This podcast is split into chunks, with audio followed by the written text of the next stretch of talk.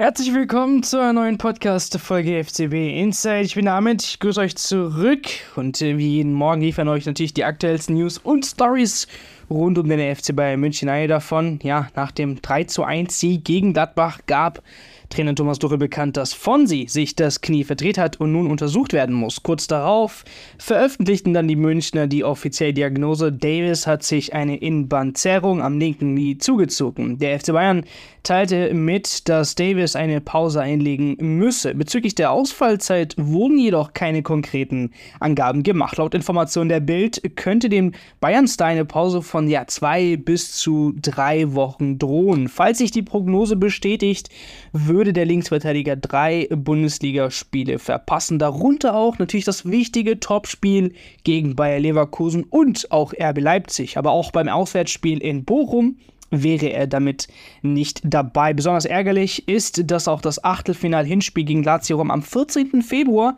für Davis Stand heute zu früh kommt. Die Bayern ja, Teamärzte prüfen jedoch noch, ob Davis um eine längere Pause herumkommt oder ob es einen Weg gibt, dass er vielleicht noch früher für sein Comeback ähm, ja, feiern kann. Viego an meiner Seite heute. Ich würde sagen, Viego, was gibt es denn überhaupt Neues zu Davis jetzt nach dem Spiel? Und ja, gibt es auch zur Ausfallzeit was? Wie lange fällt er wirklich aus? Ja, das Verletzungspech hat man wieder eiskalt zugeschlagen beim FC Bayern. Ähm, gerade als man dachte, es kann nicht schlimmer werden, äh, ja, gibt es direkt die nächste Verletzung. Ähm, die Bayern haben ja noch am Samstagabend die Diagnose bekannt gegeben bei Davis. Ähm, er hat sich eine Innenbandzerrung am linken Knie zugezogen. Ähm, klingt im ersten Moment erstmal harmlos, ist, ist es im Grunde auch. Ähm, es ist kein Riss, das ist schon mal ähm, die gute Nachricht. Die schlechte Nachricht ist aber, ähm, ja, auch eine Zerrung äh, wird Davis zu einem Ausfall sozusagen zwingen. Ähm, auch wenn die Bayern erstmal von einer Pause sprechen äh, und keine genaue Ausfallzeit angegeben haben, was sie in der Regel nie machen, ähm, gibt es jetzt mehrere Medienberichte, unter anderem von Bild und Sky, ähm, wo beide Quellen, wo beide Medien von zwei bis drei Wochen Zwangspause sprechen. Das heißt im Klartext, äh, Davis wird das kommende Bundesliga-Topspiel gegen Bayer Leverkusen am kommenden Samstag verpassen und wird definitiv auch ähm, das Achtelfinal-Hinspiel gegen Lazio Rom am 14. Februar in Rom verpassen. Ähm, ja, Jetzt bleibt abzuwarten, wie der Heilungsverlauf ist. Äh, die Bild hat geschrieben, dass die Bayern-Ärzte sozusagen ähm, eine konservative Behandlung, äh, ja, sich für eine konservative Behandlung entschieden haben, dass man sozusagen ähm, ihn so schnell wie möglich fit bekommen möchte. Klar ist aber auch, eine Zerrung ist eine Vorstufe sozusagen von einem Abriss, von einem Bandabriss und dementsprechend darf man da auch keine Gefahr eingehen, den Spieler zu früh einzusetzen, sonst droht man eben eine schwere Verletzung, einen Riss ähm, der Bänder und äh, das würde natürlich nochmal eine deutlich längere Pause nach sich ziehen. Dementsprechend gilt es jetzt die richtige Mischung zu finden aus ähm, ja, Behandlung, Heilungsverlauf und eben ähm, rechtzeitiges Comeback.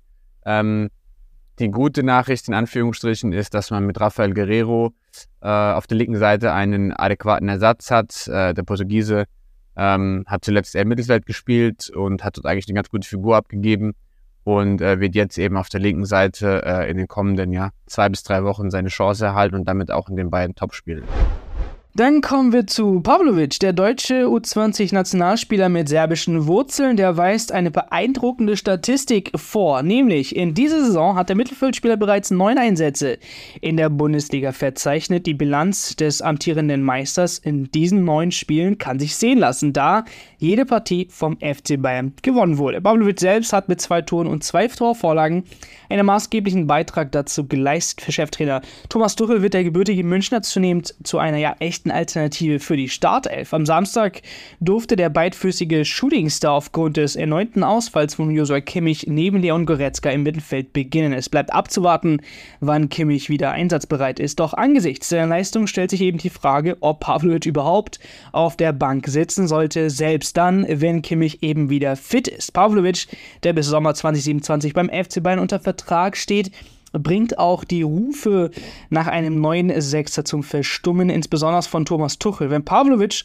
dann oder so weiter überzeugt, könnte es sein, dass eine Holding Six dann nicht mehr benötigt wird. Im kommenden Top-Duell in der Bundesliga zwischen Bayern Leverkusen und den Bayern München wird es interessant zu sehen, ob, ob Tuchel äh, erneut auf den Erfolgsgaranten des FC Bayern natürlich Alex Pavlovic setzt. Ja, wie mein Lieber, ist Pavlovic jetzt überhaupt noch wegzudenken bei den Bayern? Ja, Alexander Pavlovic ist äh, sowas wie der Mann der Stunde beim FC Bayern. Der 19-jährige Youngster ähm, hat sehr viel Spielzeit bekommen in den letzten Wochen und Monaten und hat die auch äh, auf eindrucksvolle Art und Weise genutzt. Ähm, ich meine, die Zahlen sprechen für ihn ganz klar. Äh, wenn mich nicht alles täuscht, äh, kommt er auf neun Bundesliga-Einsätze in dieser Saison und alle Spiele hat FC Bayern gewonnen. Ähm, beeindruckend dabei ist, dass er mit zwei Toren und zwei Vorlagen ja auch maßgeblich an diesen Erfolgen beteiligt war. Ähm, ich kann mich sehr gut erinnern, wie er in Dortmund eingewechselt wurde und ein starkes Spiel gemacht hat. Ähm, das war im November letzten Jahres und äh, jetzt auch gerade zum Anfang des Jahres äh, gegen Augsburg getroffen und jetzt auch äh, gegen Gladbach getroffen. Ähm, gegen Gladbach war ich gleich im Stadion, äh, habe quasi die Szene zum 1-1 genau gesehen und äh, ja, es war einfach der, äh, der Startpunkt der Aufholjagd, kurz vor der Halbzeit, äh, ein ganz, ganz wichtiges Tor zum richtigen Zeitpunkt. Und ähm, in der aktuellen Form ist Pavlovic für mich persönlich auf keinen Fall aus der ersten Elf wegzudenken. Ähm, natürlich fehlt ihm die Erfahrung äh, eines Kimmis und eines Goretzkas. Aber genau das ist vielleicht den Vorteil, den Pavlovic hat. Er ist, er ist nicht verkopft, ja. Er kann frei, befreit aufspielen. Selbst wenn er Fehler macht, werden die ihm verziehen, weil er 19 Jahre alt ist, weil er Nachwuchstalent ist. Und ja, er kann einfach frei aufspielen. Und äh, ich habe auch mit mehreren Bayern-Fans am Wochenende im Stadion gesprochen und alle haben die gleiche Meinung zu Pavlovic. Ähm, er bringt den Bayern einfach diese Unbekümmertheit, dieses, dieses ja, frech frei aufspielen. Ähm, er ist ein belebendes Element im Mittelfeld, das kann man nicht, nicht verneinen. Und ähm, aus Sicht des Trainers, äh, das ist meine Sicht, aber aus Sicht des Trainers äh, sollte man diese Welle reiten. Man sollte Pavlovic sozusagen äh, die Chance geben, sich weiter zu beweisen. Und ähm, ja, die Formkurve zeigt ganz klar nach oben.